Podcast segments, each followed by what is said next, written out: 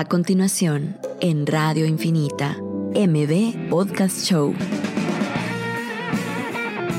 Un espacio para conversar sobre emprendimiento, tecnología e innovación con emprendedores guatemaltecos que están cambiando el mundo. Conducido por Marcel Barrascut. Que lo distinto te encuentre. Esto es MB Podcast Show.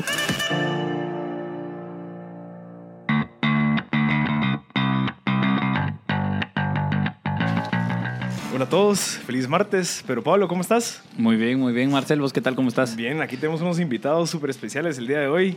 Eh, emprendedores top, la verdad, que están haciendo algo bien innovador. Eh, contanos un poquito, bueno, si quieres que se presenten. Eh, Cristian, ¿cómo vas? Bien, gracias, gracias por la invitación. Un gusto estar acá. Bienvenidos. Eh, mi, mi nombre es Cristian Sarabia eh, y cofundamos con, con John. John eh, Davids. Con John David, eh, una empresa que se llama Build a Wow y llevamos en esto cinco meses emprendiendo tiempo completo.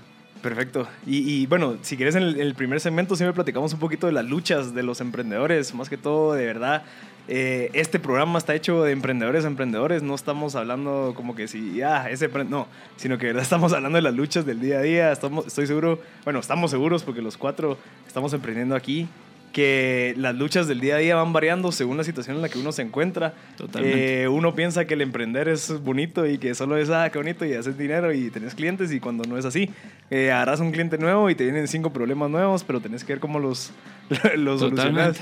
Entonces, pero Pablo, ¿cuál ha sido tu lucha esta semana? Eh, pues fíjate, me gustaría comentar algo que, que estuvo pasando durante la semana o co- estuvimos conversando y es de cómo el conocimiento potencializa, el, el emprendimiento potencializa el conocimiento y o la experiencia, ¿verdad? Eh, en la medida que uno está emprendiendo, o sea, como tenés que, básicamente, antes de delegar algo, uno tiene que Ajá. aprender a hacerlo. Entonces eso en algún grado te, te, te tiene que poner una chispa de aprendizaje y de adquirir conocimiento. Entonces es una, uno de los factores que iría con los que estamos todos los días ahí sí que lidiando, ¿verdad? Para poder delegar y poder seguir escalando y poder seguir creciendo y que la solución que uno pretende dar, pues en algún grado sí agregue valor. Entonces yo diría que esa sería como que una de las, de las cosas como estar anuente a que el conocimiento se potencializa y también el factor emocional también se potencializa, porque uno llega a límites en donde de verdad es, tal vez es un poco más difícil eh, aprenderlos, ya que el viaje es largo, pues, para, para poder construir una solución eh, que agregue valor a nivel de una escala, puede ser local o puede ser global, pero que agregue valor, eso es como que lo que se tiene que trabajar. Entonces, a nivel emocional y a nivel de conocimiento, yo creo que se potencializa en el, en el emprendimiento y creo que ha sido una de las partes de las Sí. conversaciones de esta semana. Yo quisiera agregarlo ahí, entiendo tu punto, la parte de querer delegar, tienes que aprender totalmente lo que vas a delegar, porque al final es tu responsabilidad que eso salga, o sea, no es la responsabilidad de la persona que le estás delegando, sino que es la tuya. Exacto. Porque al final es tu proyecto, vos sabes de que si no le explicas de una manera correcta, si la persona no entiende lo que vos querés transmitirle, esa persona no va a efectuar bien esta tarea y el que va a afectar al final es a la empresa. Exacto. Y que es tu responsabilidad. Entonces, lo que vos decís, de verdad tomárselo como su responsabilidad, como, ok, esto yo tengo que hacer que esa persona, digamos, en tu caso que acabas de contratar a seis personas, cinco personas, eh, tenés que transmitir la información completa porque al final es tu problema si ellos no logran hacerlo bien. Sí, y las contrataciones, eh, escuché un podcast esa semana precisamente de cómo enfocarse en hacer buenas contrataciones y se reducía en, una, en un enunciado y era de que hay que contratar a las personas que estén comprometidas con la respuesta correcta. Si estas personas están comprometidas con la respuesta correcta, una contra- esa contratación o la contratación marginal en algún grado va a ser más efectiva, digamos, ¿verdad? Porque son personas que, aunque la hayan, hayan cometido errores, van a, están comprometidos con ir a buscar esa respuesta, ¿verdad? Ya. Y creo que es algo bien valioso precisamente para las Pero contrataciones. esa, esa respuesta sería en el caso de que si yo no sé algo, veo cómo lo, Exacto. lo- lo sí, y todo lo que implica buscar Ya. una respuesta correcta. ah. Que al final esa es una característica de los emprendedores, pues. Totalmente. Y eso que decís de hacerlo antes, eh, uno, antes de contratar, también te deja saber eh, definir la calidad de la persona que estás entrevistando y contratando. O sea, si no lo has hecho antes y viene alguien y lo hace, no sabes si, lo está haciendo bien exacto, o mal. Exacto. Así que el hecho de forzarte a hacerlo antes te, te da esa barra de calidad que ya puedes de- decir, oh, lo está haciendo mejor que yo, qué bueno. Eh, así que eso es importantísimo. Hay un Claro. dicho que dice que cuando vos contratas a una persona, decirle qué hacer, pero no decirle cómo hacerlo. La idea de que él sepa qué es lo que tiene que lograr, pero cómo hacerlo, él lo tiene que descubrir. Porque al final lo que vos querés es aprender de esa persona, de cómo él solucionó ese problema. Y a veces te sorprende la solución. Exacto, Sí, eso es lo, lo bonito de esa totalmente. parte. ¿Vos, John, qué pensás? Sí, yo totalmente de acuerdo. Yo creo que nosotros también hemos tenido eh, este challenge últimamente de saber lo difícil que es delegar. Entonces, eh, nosotros siempre decimos que somos solucionadores de problemas y cada vez que, eh, no sé, al- alguien se une al equipo, eso es lo que queremos exactamente, que solucione un problema y eh, que lo haga de una forma que nosotros tal vez no, no lo habíamos pensado antes. Entonces, eh, nos, da, nos da tiempo de hacer muchas cosas más, que hay miles de cosas que hacer. Sí. Entonces, eh, no, no nos podemos dedicar solo a hacer algo en específico si queremos que realmente crezca y, y sea escalable. Y yo creo que un tip, o sea, concluyendo, es de verdad vos aprender antes lo que querés delegar. O sea, no solo, ah, yo como, no solo tirar dinero al problema, sino que de verdad preocuparte en entender su- si- al 100% para que cuando Sí. venga la persona, hasta el, el costo de tener una persona idle, digamos, una persona que está ahí que no sabe qué hacer porque vos no sabes cómo transmitir la información, Sí. es costoso para la empresa. Sí. Y para esa persona también. Sí, la semana pasada, creo, o hace dos semanas, hablábamos de los pasos que requiere como para hacer una completa delegación. El primero era hacer las cosas uno solo. El segundo es que te vean haciéndolas. El tercero es eh, que la persona lo haga y uno supervisa. Y el cuarto es que la persona lo haga solo. Entonces, digamos que ahí hace todo un proceso de delegación completo, ¿verdad? Eh, y que se simplifique en cuatro pasos, pues, ¿verdad? obviamente son más complejos, con Sí. más o sea, requiere mucho más conocimiento, pero en algún grado eso puede Eso ayudar está bastante. interesante y la verdad que hasta lo deberíamos de aplicar porque nosotros tal vez lo hicimos en dos, que fue, lo hicimos nosotros, buscamos gente que lo supiera hacer igual o mejor y, le dimos Cabal. Sí, campo es- libre, que es- partes por tiempo y necesidad Exacto. y tanta cosa ¿Cómo que hacer. balanceas todo pero eso? sí ha habido un poco de, de dificultad en ese, en ese proceso, así que tal vez esa división en cuatro creo que está buena. para Sí, es buena. Es buena. Eh, tal vez me gustaría hacer- tal vez hacer un poco de overview de, de lo que ustedes hacen, ¿verdad? Y, y tal vez los describo, si me, si me equivoco me corrigen. Eh, sé que están básicamente educando a desarrolladores web o, o de desarrolladores, ¿verdad? Programadores. Eh, para ofrecer distintos productos, ya sea dentro de su empresa o que una persona los contrate, ¿verdad? Eh, creo que se divide en dos, eh, Build a Wow. Uno es en el desarrollo de lo que al final entregan como productos finales y otro es en la educación de estos programadores, ¿verdad?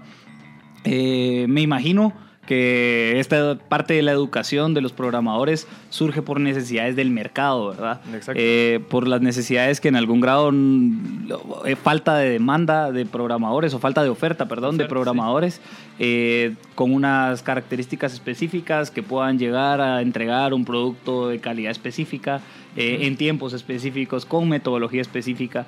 Entonces creo que surgen como esa precisamente como una opción, ¿verdad? Sí, Es que al Total. final es un tabú del mercado también de que solo la gente que sabe programar es la gente que estudió ingeniería de Sí. sistemas. Y al final no es así.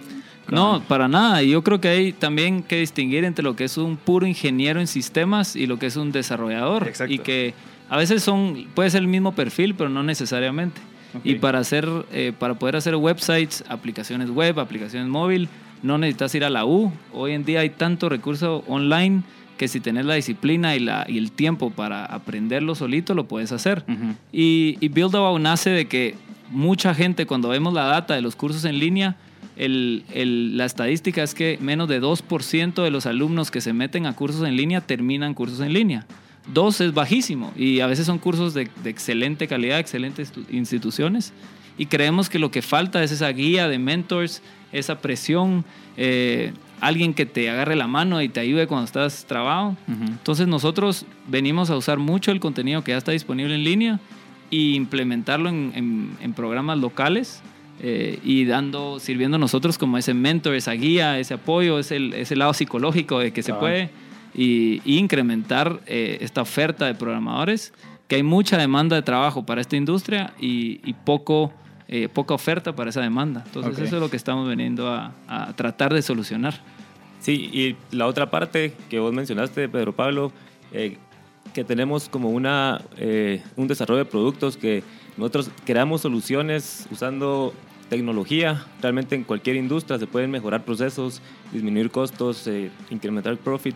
Todo eso únicamente usando tecnología eh, que estos, estos programadores o desarrolladores que nosotros formamos, eh, bueno, con nuestra ayuda, pueden llegar a, a, a desarrollar esas, esas soluciones, ya sea con nosotros o con empresas que están interesados en ellos también. Entonces Perfecto. se complementan las dos, las dos partes. Sí, Ahora- que vamos a hablar un poquito más de Build a Wow en el otro segmento. Solo para ir terminando este segmento, Sí. ¿qué lucha han tenido ustedes en su emprendimiento esta semana?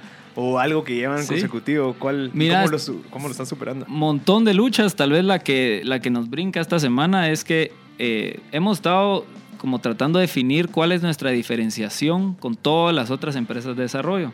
Eh, creo que cualquier empresa de servicios tiene esta lucha, que cómo te diferencias y por qué eso es diferente y, y cómo me lo explicas y cómo me lo empaquetas y me lo vendes.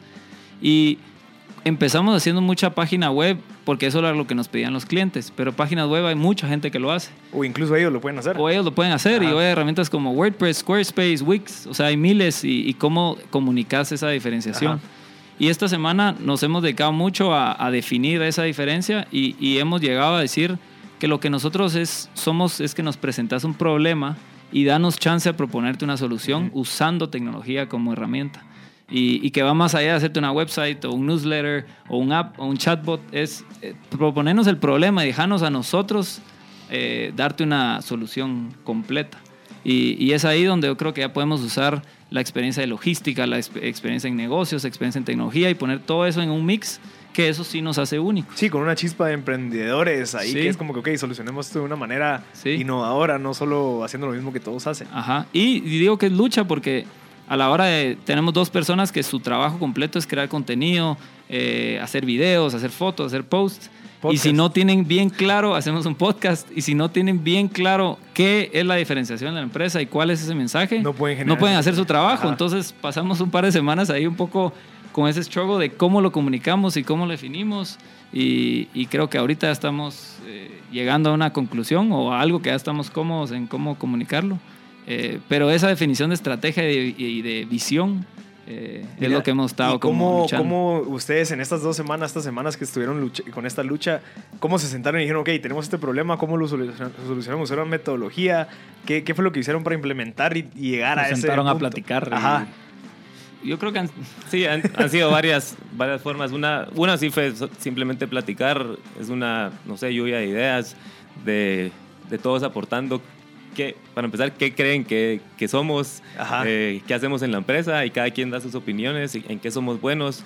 Y, y en base a eso sabemos en qué diferenciarnos porque nos- es realmente lo que hacemos mejor, lo que creemos que hacemos mejor. O sea, la primera etapa fue sentarse, mucha, tenemos este problema. Tenemos ¿Qué este piensan? problema que, y, y- y fue bien interesante porque fuimos con todo el equipo, que ya somos ocho, y, dijimos, cada quien defina qué creen que es Build a Wow. Y, y todos tenían una diferente definición, que por parte es bueno, pero por parte es malo porque no, no podés todos entonces estar remando a la misma, a al mismo lugar. al mismo lugar. Y, y lo otro que hicimos también fue hacer un inventario de los clientes que hemos tenido y ser bien honestos de cómo fue que realmente ayudamos. O sea, Ya. qué, qué hicimos que ninguna otra empresa de desarrollo pudo haber hecho. Y en esos casos fue que llegamos a esta conclusión que fue no en los casos que hicimos una website y nos pagaron y, y ahí quedó el negocio, sino las empresas que les dimos una solución más completa. Y del lado de educación ha sido todavía por validarse, porque están por graduarse el primer grupo y, y hasta no hasta que ellos no se lancen al mercado a trabajar, no vamos a poder realmente medir el resultado e iterar. Entonces ahí, ahí estamos todavía a, a semanas de saber. Sí, ahí Sí. estamos a medio, a media subida del volcán. Y yo creo que es parte del proceso, o sea, al final es, do- es lo que le decíamos en el episodio pasado, que es donde los débiles se quedan, ¿me entendés? Que es donde la gente que no tiene suficientemente la creatividad, la gana, la persistencia, Sí. es donde se quedan. Y, y vos, pero Pablo, has tenido una ocasión similar en donde se quedan en como, ok, entonces, ¿qué vamos a hacer? ¿Hacia dónde vamos? ¿Y cómo lo han solucionado? Fíjate que sí hubo una época de Cabal en donde Cabal se presentaron los números, fue hace como un año y medio, creo yo, tal vez, o hace dos años, tal vez, en donde nos sentamos así en un café barista a decir. ¿Qué Mucha, onda?" esto no va para ningún lugar. ¿va?" y en algún, o sea, en algún grado dijimos, bueno, bueno, ah, no. Y al, y al día siguiente nos volvimos a reunir y solo como que esa crisis que habíamos tenido un día antes nos sirvió a todos como para, Exacto. bueno, eh, cada quien pensó por su lado y entonces alguien dijo, en la siguiente reunión del día siguiente alguien dijo, muchas se me ocurrió esto y después sí, esto y entonces esto sí, otra vez, ahí seguimos, ¿verdad? Pero sí, obviamente ese día llegó en donde nos caímos todos y dijimos, tal vez no a ningún lugar, ¿verdad? Pero después como que sí, obviamente sí teníamos clara la visión, teníamos claro el problema y teníamos claro a dónde ir y en eso nos permitió obviamente proveer soluciones en conjunto para que pudiéramos seguir, ¿verdad? Exacto. Sí, bueno, antes de ir al corte, a mí me gustaría agregar de que a mí me ha pasado eso. O sea, tal vez ustedes tienen la ventaja que tienen más personas con ustedes donde pueden pelotear, pero creo que a mí me sirve mucho escribir las cosas. O sea, tengo el problema, tengo, lo que está en mi mente lo apunto, por más que sea lo mismo que yo sé, pero lo vas apuntando, lo vas alineando como en una estructura visual y te vas dando, ok, pero yo, empe- yo empecé Sí. así y, yo, y eso lo ofrezco, pero yo de verdad no lo creo. Entonces como que vas poniéndolo de una manera visual, eh, no sé, un poquito más estructurada y ya lo ordenas y decís, ok, debería estar haciendo esto, debería estar haciendo aquello. Pero vamos a seguir después del corte eh, con preguntas y respuestas, creo que hay bastantes, sobre todo el tema del desarrollo web, así que muchas gracias a todos.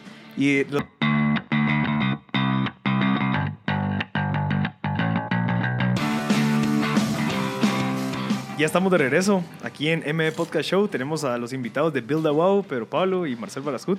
Eh, una de las preguntas que quería hacerles era relacionado con la parte de las sociedades. Ujú. O sea, cómo ustedes al momento de, de- no sé si fui- no sé cuál de las dos de las dos personas que están aquí fueron los que dijeron, ok, que deberíamos hacer este proyecto, eh, cómo lo hago, ok, necesito un socio, cómo, cómo fue esa historia y qué cómo fue que tomaste esas decisiones para tener ahorita lo que tienen. Pues tal vez esto viene, yo había querido hacer una empresa desde que estaba antes de entrar a la U eh, y yo tal vez tenía bien claro de que aunque uno oye historias de gente que emprendió a los 19, a los 20, eh, yo estaba claro que tenés que estar bien preparado técnicamente en la industria que te vas a meter. No es solo, ah, ahora los, los de 20 emprenden, entonces tengo 20, emprendo. es cierto. Eh, y yo tenía bien claro que me faltaba aprender del lado técnico en, en Progra específicamente para, para meterme a esta industria. Eh, entonces yo me uní a unas empresas de eh, a unos startups. eh, después fui a trabajar a- para un profesor para aprender más de educación. eh, y luego me salgo y empiezo al principio pensando que lo iba a hacer solo. Ujú. Y, y parte de, ese de esos dos, tres meses que se me fueron ahí, eh, lo- los empleé mucho leyendo de emprendimiento. Y muchos, eh, mucha gente que ya tuvo éxito te dice que tus chances de éxito suben si tienes un buen socio o Ya. si tienes buenos socios. Y hasta hay VCs que, que no te invierten, Si o no casi no te invierten si no tenés, aunque sea un equipo de dos o tres. Ok. Y, y yo estaba activamente buscando un buen socio, pero es difícil eh, encontrarlo. O sea, alguien que, con el que tenés confianza, con el que también admirás, que también te complementás. O sea, hay cl- claramente todos tenemos cosas buenas y malas y tenés que buscar a alguien que te ayude. Y fue, yo eh, estás, empecé solo porque no conseguía y, y- y fue hasta en un, John y yo somos amigos desde el colegio, amigos desde casi que cinco años. Y, y fue que fuimos a un viaje. Yo siempre sabía que a él le gustaba la tecnología, eh, sabía que era bien, muy inteligente, emprendedor. Y fue en un viaje de amigos que me empezó a contar de emprendimientos que había hecho él en su tiempo libre eh, y que los había hecho hasta bien callados, que nadie muy sabía que los Exacto. había hecho. Y para mí fue un, un clic de decir, tengo la confianza, tengo la admiración y es alguien que hace proyectos, no solo Doer. habla de... El famoso Ajá, doer. El famoso doer y, y, y no tanto solo de, ah, yo tengo esta idea, esta idea y pasan seis años y no, no ha hecho ni una. Cabal. Eh, y, y ahí fue cuando le, le traté de convencer, yo creo que fue un buen fit para los dos y, y ahí decidimos unir fuerzas. Y, desde entonces, sí, yo a todos les recomiendo, si es posible, eh, conseguir un buen socio. Obviamente es mejor estar solo que tener un mal socio, Exacto. pero si lo logras, eh, uno te hace todo el trabajo más entretenido, eh, te, com- te complementa tus errores. Pasas penas juntos. Pasas, pena- pa- pasas penas juntos. Y yo tal vez lo que yo digo, que, que yo más he sentido es, dado que es la primera vez que yo estoy haciendo una empresa, mucho es improvisar. Cabal. Y, y decir genuinamente, yo no sé cuál es la buena decisión, Exacto. pero si tenés a alguien más que se tira de clavado con, con vos, aunque sea, hace esa tirada un poco más tranquila. Eh, entonces, esa improvisación con alguien al lado, decir, bueno, ¿qué pensás? Bueno, ¿te parece? Démosle. Y lo ha hecho todo mucho más Pero agradable. una cosa es escogerlo y decir, mira, metete, pero una cosa es trabajar y que haya dinero por medio y que haya, Sí. ok, hay decisiones, responsabilidades. ¿Cómo, ¿cómo, o qué le recomendás a esa gente que está entrando a ese proceso de decir, ok, ya hay dinero, eh, ya hay un futuro, o sea, se ve que sí vamos creciendo, se ve que hay que tomar decisiones, puede ser que vos quieras ir para allá, yo, yo voy para allá, ¿cómo funciona esa, o sea, Sí. en ese momento? Yo creo que es comunicar mucho, o sea, de, y decir todo, hasta, y una de las cosas que hablábamos era que yo creía mucho en no levantar capital, especialmente al principio. Si es necesario, después se hace, pero al principio para mí era bien importante y, y, y si, y si te juntas con alguien que para él es bien importante levantar capital al principio, pues empieza a chocar. Entonces tal vez hablar de filosofías de Exacto. negocio, hablar de valores, eh, tal vez con Johnny fue más fácil porque yo confiaba 100% en, en compartir todo y ser libro abierto. No, tal vez lo que no tengo buenos consejos porque no lo he vivido es qué pasa si es alguien que conociste en una conferencia eh, y no lo conoces como persona, porque el nivel de confianza al final te lo ganás. Y, ahí ya teníamos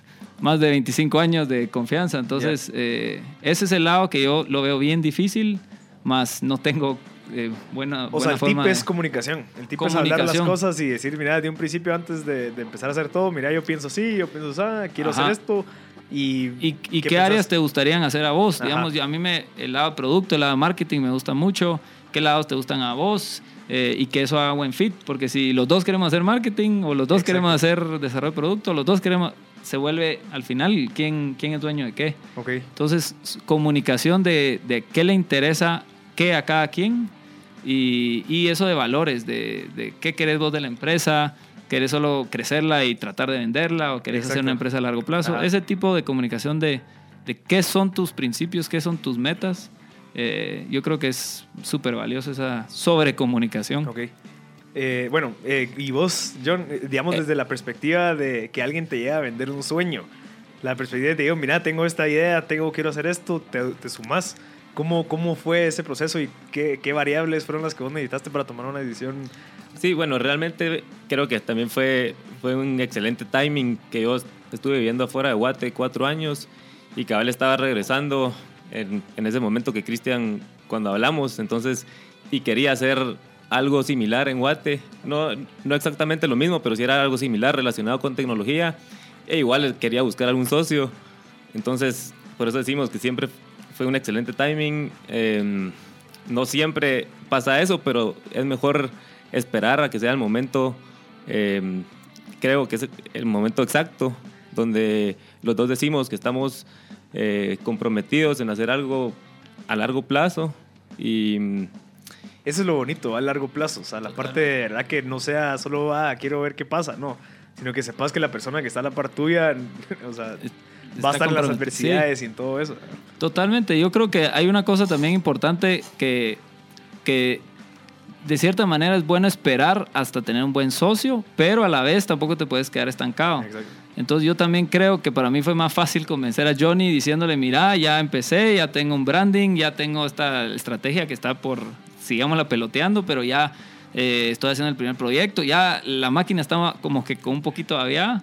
Eh, creo que es mucho. Ya me salí el trabajo que tenía. Exacto. Versus vos, salgámonos del trabajo, sí, Y pero es que me y que veamos y se pasan seis meses. Entonces, es este balance entre sí esperar un buen socio, pero si no lo tenés y, y te apasiona lo que estás haciendo, empezalo encontrar. y encontrarlo en el camino, porque especialmente cuando hablas de tres meses, seis meses, un emprendimiento de éxito va a ser mínimo de cinco años. Eh, así que, ¿qué son tres meses solo? Exacto. si, si eso es lo que te tarda conseguir alguien. Sí, no es nada, tres meses. Pues al final, cabal, hablábamos también de las no hay soluciones de corto plazo, ¿verdad? A mí me gustaría tal vez cambiar un poco el tema y hablar un poco de la industria en general en Guatemala y lo que se han topado o lo que por lo menos eh, tenemos de noción los clientes del desarrollo web eh, con respecto a desarrollar una idea en términos ya de plataforma, ¿verdad? Eh, creo que uno para los clientes en algún grado es bien complejo, eh, por lo menos uno aterrizar la idea y saber cómo se aterriza una idea de plataforma web y luego írsela a plantear a alguien, conseguir los precios que uno necesita, el modelo de cómo esta, este desarrollo se acopla al negocio, eh, ya sea una sociedad o sea un pago recurrente o sea eh, otro también de, los, de la- las calidades con la que se entrega este desarrollo, ¿verdad? Obviamente eh, creo que nos topamos con que hay bastantes personas que desarrollan pero no te entregan un manual completo de lo que se te desarrolló. Eh, también nos topamos con la calidad de estos desarrollos en el sentido de que no es aplicable o no es escalable como se programó para lo que uno tiene la visión del- de la idea a desarrollar.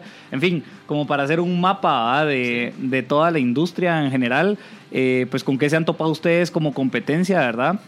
Y qué, qué- qué se han topado también de cara a los clientes, ¿verdad? O sea, qué es lo que se está solicitando. Sí, realmente de lo que decís, todo lo hemos visto en estos últimos seis meses. Eh, sí, hemos visto mucho que los, eh, los clientes quieren, eh, no sé, que han- tenido problemas con programadores anteriores, que los dejan tirados y nos, nos piden que les arreglemos ahí su código y no está documentado, entonces es, es muy difícil y ahí probablemente es mejor hacer algo desde cero. Eh, también hemos visto mucho que piden cosas que tal vez no tienen presupuestado hacer. Eh, por ejemplo, tienen presupuesto para marketing, pero marketing de poner alguna valla o algo en, en medios escritos, pero en digital todavía, aunque sí lo quieren hacer y quieren modernizarse, tener eh, todo digital, no, tienen, no, no lo tienen presupuestado. Entonces sí hemos visto un boom, eh, no sé, en todo lo electrónico, quieren meterse al comercio electrónico, eh, pero sí en el tema de, de presupuesto es donde hemos visto Sí, están y, bajos. y lo otro que, que ha costado, pero eso es, es parte de la industria, es que software como tal no es un edificio que te construyo, te lo entrego y vivís ahí 10 años. Y, no hay, y hay que tal vez pintar las paredes un poco, pero ahí se, ahí se quedó. Cabal. Software es como un ser viviente que sale un nuevo iPhone, sabe un nuevo eh, sistema operativo, sabe una versión de Chrome, sabe Internet Explorer cambió algo. Es algo que vive y hay que mantenerlo activo. Eh, entonces, si es una página web estática, bueno, tal vez eso sí no va a cambiar mucho, pero si cuando vienen clientes con que quieren un software interno bien complejo, eh, es a veces ellos lo ven caro el tener a alguien dedicado a ese proyecto mes a mes. Eh, y, yo- y diciendo un poco lo que dice John, porque no tienen ese presupuesto. y o sí- conocimiento. y o conocimiento. Entonces, nosotros ahorita estamos definiendo en que nuestra primera parte del servicio tiene que ser enseñar, educar al cliente. Quitar un poco esa, esa idea de que software es una caja negra que no entiendo y le tengo miedo. Sino explicártelo bien, bien sencillo. Así funciona, por eso es que tiene que ser así. Puedes contratarnos a nosotros o a alguien más, pero esa es la realidad. Sí, esto es algo que nos hemos topado, ahí sí que como creo que en todas las entrevistas que hemos hecho, Marcel, eh, básicamente el costo de adquirir un cliente Sí. también incluye educarlo, ¿verdad? Exacto. En la medida que educas a este cliente, ya sea en la industria creativa, como platicamos, o en construcción, o en, En Big Data. en Big Data, en todo. Eh, requiere educación al cliente, ¿verdad? Sí. Porque el cliente tiene que saber que va a ir a adquirir y que se fundamente su adquisición, ¿verdad? Sí. Entonces creo que también ese sí es un reto para la industria en general y algo nos está diciendo, ¿ah? en general, que, que educar es, es un costo que todas las empresas tenemos que adquirir para poder ofrecer un servicio. Igual de mi lado, en términos financieros, la misma cosa, ¿verdad? Empezar a educar de que se tienen que tender a eh, tener Sí. una cultura financiera, por ejemplo. Sí, al ¿verdad? final no es tanto educar como tal de darle qué es el software, qué es programar, sino que Sí. hacerles entender de que incluso el software que ellos quieren construir ya existe. Mire, ya existen esas plataformas gratuitas, CRM, CRPs, y ellos quieren construir uno solo porque quieren tener ellos Porque el control, quieren, o sí, lo que sea. nos, nos ha pasado mucho de que ya existen herramientas que hacen exactamente lo que nos piden, entonces simplemente les recomendamos usar esa- esas Exacto, herramientas. se ahorran decirles, 5,000 dólares. Claro, cómo funcionan y, y ya. es- Y ahí sí somos bien fuertes. Nosotros sí no hemos hecho nada, aunque necesite el cliente, le decimos, no, ya está la herramienta que hace lo que vos querés y hay una empresa de tecnología con más de 20 o 100 ingenieros que se dedican a hacer esa a ese software, a mantenerlo. Así que te implementamos esa herramienta porque te va a solucionar tu problema o, o si no, que te la haga alguien más porque al final uno quiere vender algo que en un producto que vos crees o un servicio que vos Cabal. crees. Pero sí pasa mucho eso. Sí, Perfecto. Vamos a ir un corte y regresamos con un poquito más con la gente de Build About.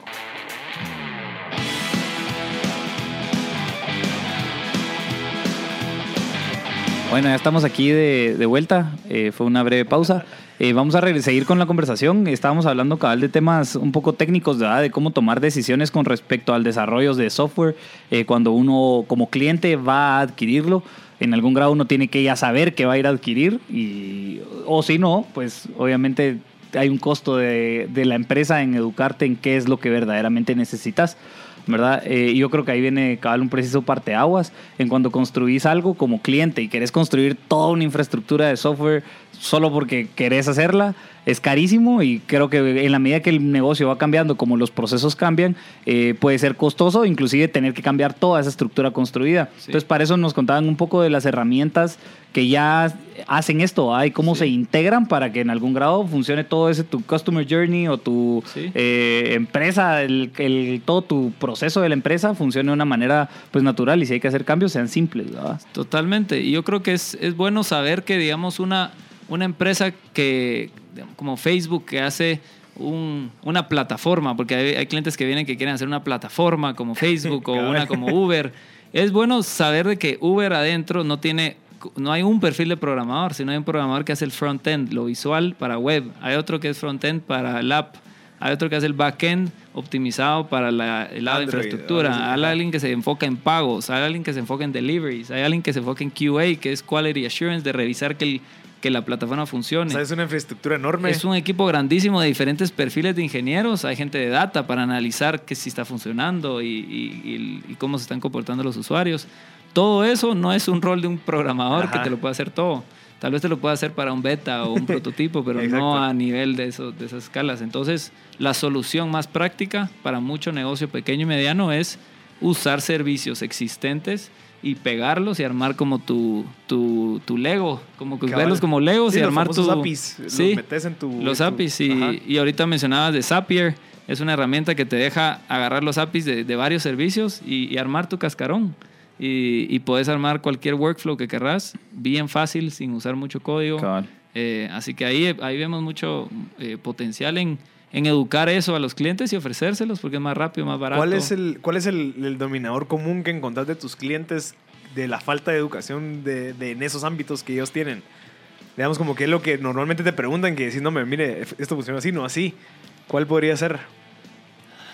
Mm, Yo creería que normalmente llegan creyendo eh, que necesitan algo más complejo de lo que realmente es. Entonces, casi siempre llegan que queremos una app que haga tal cosa. Y poco a poco les vamos diciendo, realmente creen que la gente va a bajar su app para Ajá, hacer tal exacto, cosa. O exacto. mejor es hacer un, simplemente una página web que se vea en versión móvil o le conectamos Sí. por medio de Zapier estas herramientas que mencionaron. Eh, simplemente es decirle que no todo es, es una app lo que necesita. Sí, yo creo que hablando un poquito de eso, la gente que quiere una aplicación que quiere y que dice que se va a hacer millonario con una aplicación, tienen que entender el proceso que conlleva el que alguien quiera descargar una aplicación. Yo, digamos, borro aplicaciones que no uso durante Sí. una semana. Yo no, no lo uso, la borro. O sea, Y- tiene que ser demasiado útil de mi día a día como para que yo la mantenga. Yo creo que es bueno hacer auditoría del comportamiento de cada uno, de cuántos apps realmente usas día Ajá. a día. Y tal vez es WhatsApp, tu correo, eh, Spotify. Waze, Spotify. O sea, Sí. hay, son, son, tal vez caben en, en menos de 10. Ajá. eh, y, y de vez en cuando tal vez habréis un Airbnb porque va a ser un viaje. Exacto. va, pero, pero es una adquisición ahí marginan grande. Pero la gente que quiere hacer un app de uso diario y competir con estos, es posible, pero es, eh, hay que reconocer lo difícil que es eh, romper esa barrera de, para el consumidor. Sí, yo creo que especialmente en Guate es bien difícil de que alguien ba- baje una aplicación de algo que tal vez no es tan popular. Y que una Digamos, website funciona bastante, una website que está bien hecha, responsive, vos te metes en Safari o Chrome y, y te va a funcionar bien, funciona bien rápido. Y entonces, en esos casos donde tal vez no necesitas bajar un app, pero sí necesitas acceso móvil, Ah, una website no. responsive es mucho más barata de hacer, mucho más fácil de mantener, funciona en todos los dispositivos. eh, así que eso es una cosa que siempre tratamos de, de- de empujar al cliente. Ahora, para sus posibles clientes, a mí surgía otra pregunta, y esto también va un poco del lado de educación, ¿verdad? Eh, dentro de la gobernanza de la empresa, ¿verdad? Hablando de una asamblea de accionistas, después una junta directiva y después llegamos a las gerencias. Eh, ¿Cómo de verdad debería de funcionar? Yo tengo una idea, ¿verdad? De cómo debería de funcionar un, un departamento de IT, ¿verdad? Para cumplir con las metas de esta empresa, ¿verdad? Entonces el departamento de IT en algún grado en junta directiva debería contar con un CTO, ¿verdad? Y en gerencias abajo deberías de contar con un project manager y un equipo de developers, ¿verdad?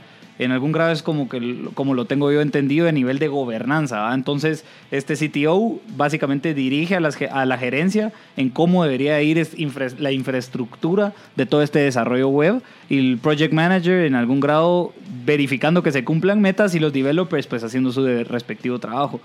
No Eh. sé si pudieran tal vez como que o qué otros modelos han topado o, o si en algún grado es un modelo ideal.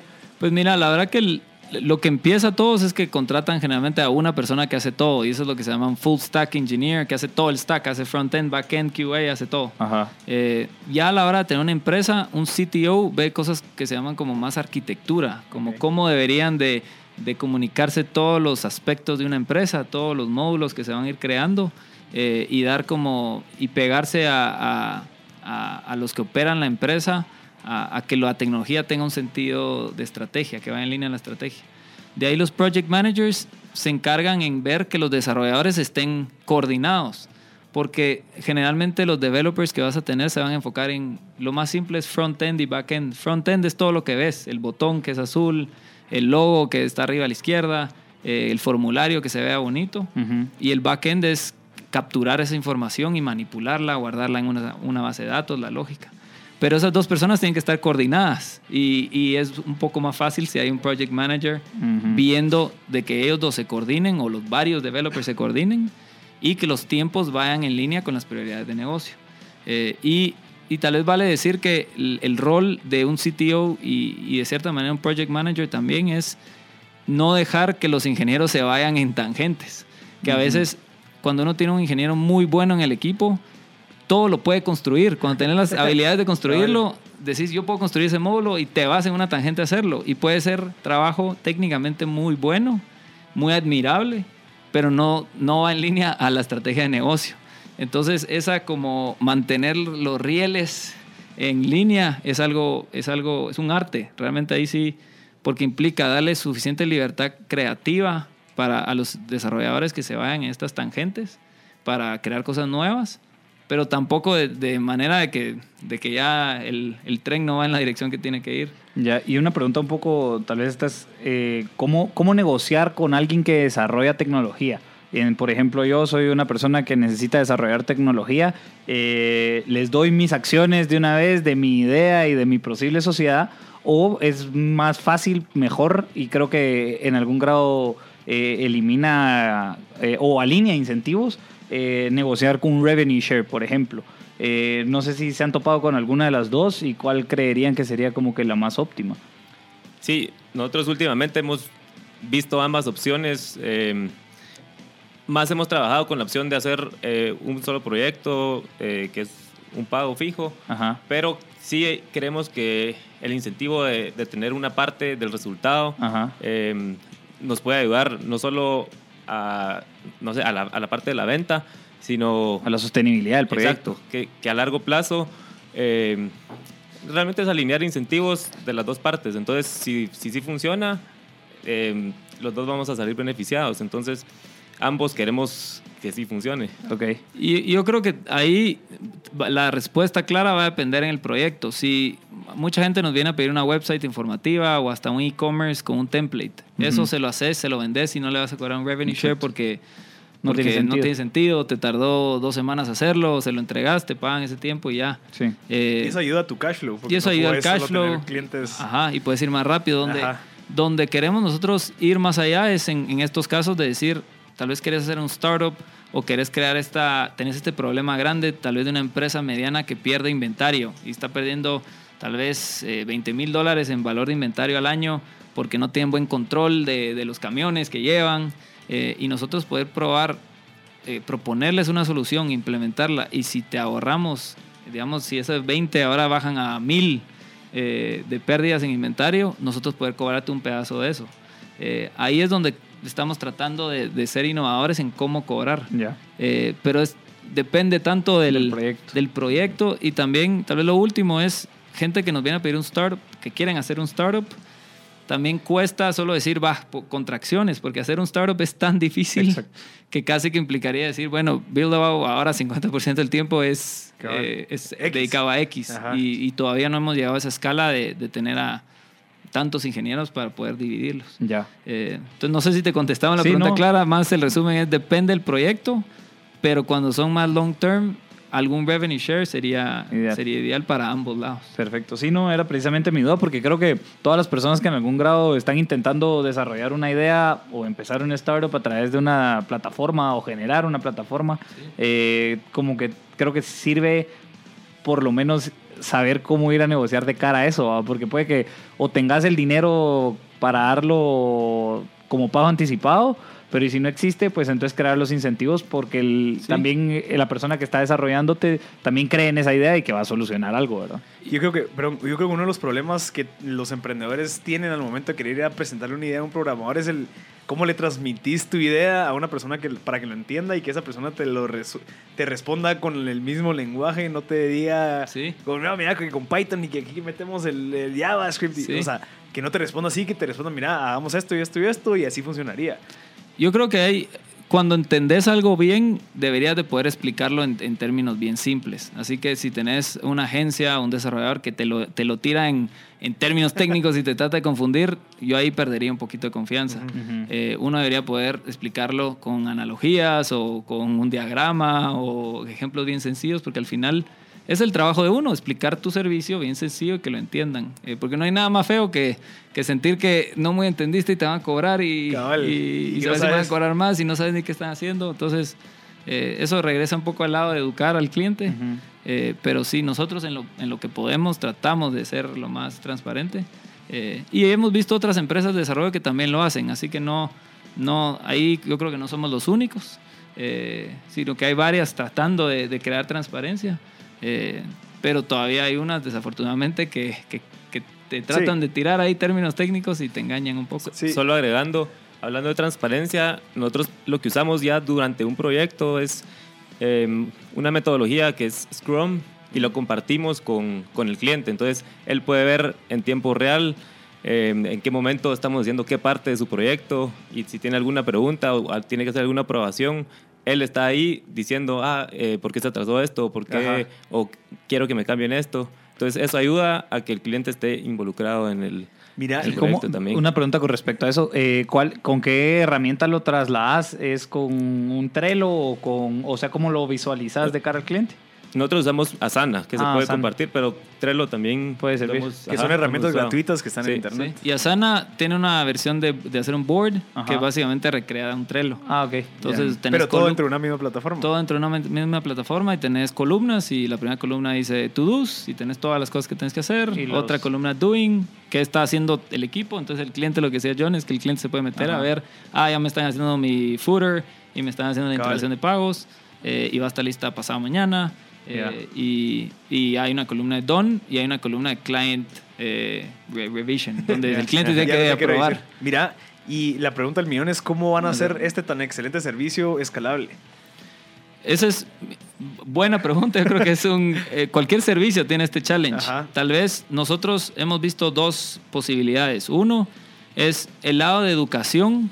Estamos invirtiendo mucho en ello. Así que eso nos va a dejar crecer el equipo más rápido que, que cualquier otra eh, desarrolladora. Porque tenemos un como semillero de talento. Ya, y son de bajo sus estructuras, bajo su, su- sus metodologías, principios, principios, tecnologías modernas.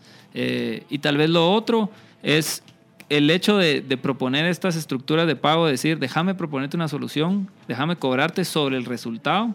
Entonces, si, si tenés, regresando al ejemplo alimentario, digamos, vámonos a una escala más grande, si, si estás vendiendo, si estás perdiendo 100 mil dólares en, en inventario y nosotros llegamos con una, con una solución que nos puede tardar tal vez tres semanas, pero si te lo bajo a 10, tenés 90 mil dólares de ahorros que pudieras compartir con nosotros. Exacto. Entonces ahí es cuando, cuando uno también tiene que ser creativo, tiene que ser bueno en lo que hace, eh, pero ahí es donde yo creo que un servicio se puede volver escalar. Ok, perfecto. Vamos a ir a un corte y regresamos con más con la gente de Build a Wow. Ya estamos de regreso con la gente de Wow y Pedro Pablo de Ecosistema Concord. Estamos hablando de un tema al principio sobre esta ley de emprendimiento que ya está pues aprobada en el Congreso y estamos esperando con ansias el poder que esté ya lista para nosotros. Es la ley de, de la sociedad de emprendimiento, pero Pablo, Eh, pues sí, la verdad es que eh, yo me hay la que estu- educarse un poquito más en este tema. Porque Sí, no, me la, me la estuve leyendo eh, hace unas semanas. Estoy buscando precisamente la presentación. Eh, esta iniciativa eh, la aprobó el Congreso hace no mucho, ¿verdad? La- la- hace un mes quizás. Eh, y eh, tiene como fin, eh, estoy buscando. Sí, cabal hace un mes. Ajá. Que es la ley Entonces, del fortalecimiento al emprendimiento. Exacto, ahorita precisamente tienen un plazo de seis meses para ejecutar toda la plataforma digital bajo la cual se puede empezar a registrar eh, una, una sociedad de emprendimiento. Esa es la nueva sociedad que, digamos, ahora una persona va a poder usar como un recurso eh, legal para empezar una actividad económica. Que es lo mismo que, una, un re- eh, que ir al registro mercantil y crear tu empresa individual o tu sociedad anónima. Exacto. Solo que esto va a poder ser a través en línea y te van a y con tu EPI y entonces ya vas a poder tener una sociedad. Eh, ¿Qué diferencias tiene con la sociedad anónima? Eh, la sociedad de emprendimiento puede ser solo de una persona, es decir, unipersonal. Es decir, puedes empezar actividades económicas con simplemente una sociedad de emprendimiento. Eh, hay un recurso muy parecido en Francia eh, que solo pagas un euro y te registras como emprendedor y con eso puedes empezar actividades económicas. Eh, obviamente esta no es igual, solo tiene un incentivo parecido, digamos. Creo que es espejo de una sociedad en- que hay en Colombia, de cómo se empezaron a generar empresas. Eh, sirve hasta un límite de ingresos de 5 millones de quetzales. Cuando se llegan a esos límites de 5 millones de quetzales, entonces hay que migrar a una sociedad anónima, Ajá. ¿verdad? Eh, hay, un, hay, hay temas de incentivos que digamos todavía hay vacíos eh, porque no fueron modificadas. Una ley de, no soy experto en leyes solo leí disculpen eh, pero se tiene que se tiene que hacer modificaciones en, en donde está el tema tributario para que estas sociedades de de emprendimiento puedan recibir eh, financiamiento básicamente eh, y que las personas que dan financiamiento a estas sociedades de emprendimiento reciban una exención de impuestos Eh, es un o- incentivo para que, in- que inviertan. digamos, es un en incentivo proyectos. precisamente para que se invierta, pero si nos vamos ahí sí que a temas de law and economics o de leyes y economía, ¿verdad?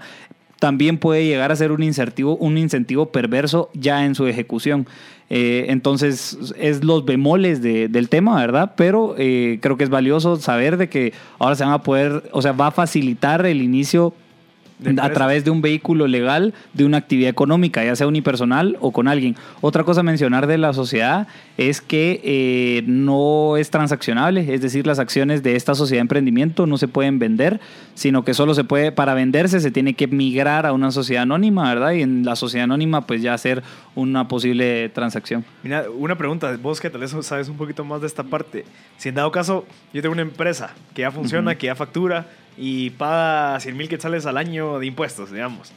Él, esa persona me podría dar a mí los 100 mil quetzales y darles ese, ese crédito como para que ellos no tengan que pagar esos 100 mil quetzales de impuestos. Ese es precisamente el tema que todavía no, no, no sé específicamente y creo que en la Vamos a ejecución... tener un invitado que Sí. sepa esto para que nos Y cuente. pues sí, igual si, si tienen alguna, alguien nos puede aportar, es el, en WhatsApp es el 5741 1290 o nos puede llamar por teléfono al al... 2369 7389. Nos quedan cinco minutos para que nos llamen y nos cuenten un poquito sobre esta ley. Pero bueno, aprovechemos el tiempo que tenemos ahorita con la gente de Build a Wow y cuéntanos. Entonces, al final, la idea es poder educar a la gente. Eh, digamos, va, ¿qué pasa si alguien que quiere aprender a, a- a programar está escuchando y dice, ok, yo les quiero hablar cómo funciona? Ahorita nuestro programa funciona que nos escribís y cada ciertos meses, ahorita es cada mes, pero le pusimos pausa en diciembre, eh, empezamos un nuevo curso eh, y lo que es es, te entrevistamos, básicamente lo que pedimos es que sepas usar una computadora, abrir un navegador, navegar Facebook, eh, buscar en Google, saber suficiente inglés que puedas leer un tutorial, más no tienes que hablarlo fluido y que tengas las ganas de conseguir un trabajo como desarrollador. Y de ahí como lo que nosotros ahorita ofrecemos es un curso de 9000 quetzales que tarda tres meses, pero con la diferencia en que no cobramos inscripción, no cobramos mensualidades, solo cobramos si te conseguimos un trabajo después de graduarte. Eh, y eso, ¿qué hace? Nos alinea los incentivos a, a que nuestro incentivo es educarte lo mejor posible y prepararte lo mejor posible para un trabajo. A veces fregamos con Johnny que no, no hemos tenido ningún profesor de la U que nos llame a ayudarnos a conseguir un trabajo. Eso no es parte de, de su, de su chance tampoco, así que no es ni para nada criticarlos específicamente, sino es más hablar del modelo de educación como en general. Y que tampoco nosotros estamos yendo atrás de las universidades, sino es más un craft school, más, más desarrollarte un skill que te ayude a conseguir un trabajo. Sí, si no estoy mal también como contra, las contrataciones inclusive de Google hacia sus programadores estrella ni siquiera vienen porque saliste de una universidad, sino que es más por tu perfil de GitHub, que lo tengas así pulido y entonces pues ahí se ven las skills que en algún grado tenés, ¿verdad? Sí, nosotros siempre hemos dicho, eh, realmente si alguien quiere ser desarrollador no necesita nada más que las ganas porque todo, todo está en internet prácticamente. Si tenés tu portafolio bien hecho, eh, hay miles de tutoriales, principalmente son las ganas, entonces em, siempre decimos que la gente en Guate realmente tiene mucho potencial y que puede ser que por, no sé, situación económica o no ha tenido la oportunidad de, poderlo aprender, em, no lo ha hecho, pero ahora realmente con la tecnología es mucho más fácil, solo con tener una computadora con acceso a internet deberías de poder hacerlo. Y además, al final, eh, la idea es de que los dos ganen. O sea, vos no puedes ganar si esa persona no se gradúa de una manera o sea, que sea atractivo al mercado. Entonces, vos tenés que ser lo suficiente. O sea, el curso tiene que ser suficientemente bueno como para que vos puedas percibir, o sea, o cubrir esos 9 mil quetzales en, o en cinco meses, seis meses. Y que, francamente, sigue siendo un experimento. Ahorita se van a graduar el primer grupo en un par de semanas y vamos a salir a, que se entrevisten eh, y, vamos a ver realmente qué tanto funciona, qué, qué, tan preparados están. Nosotros creemos que están bien preparados, pero obviamente el, el mercado te dice la verdad.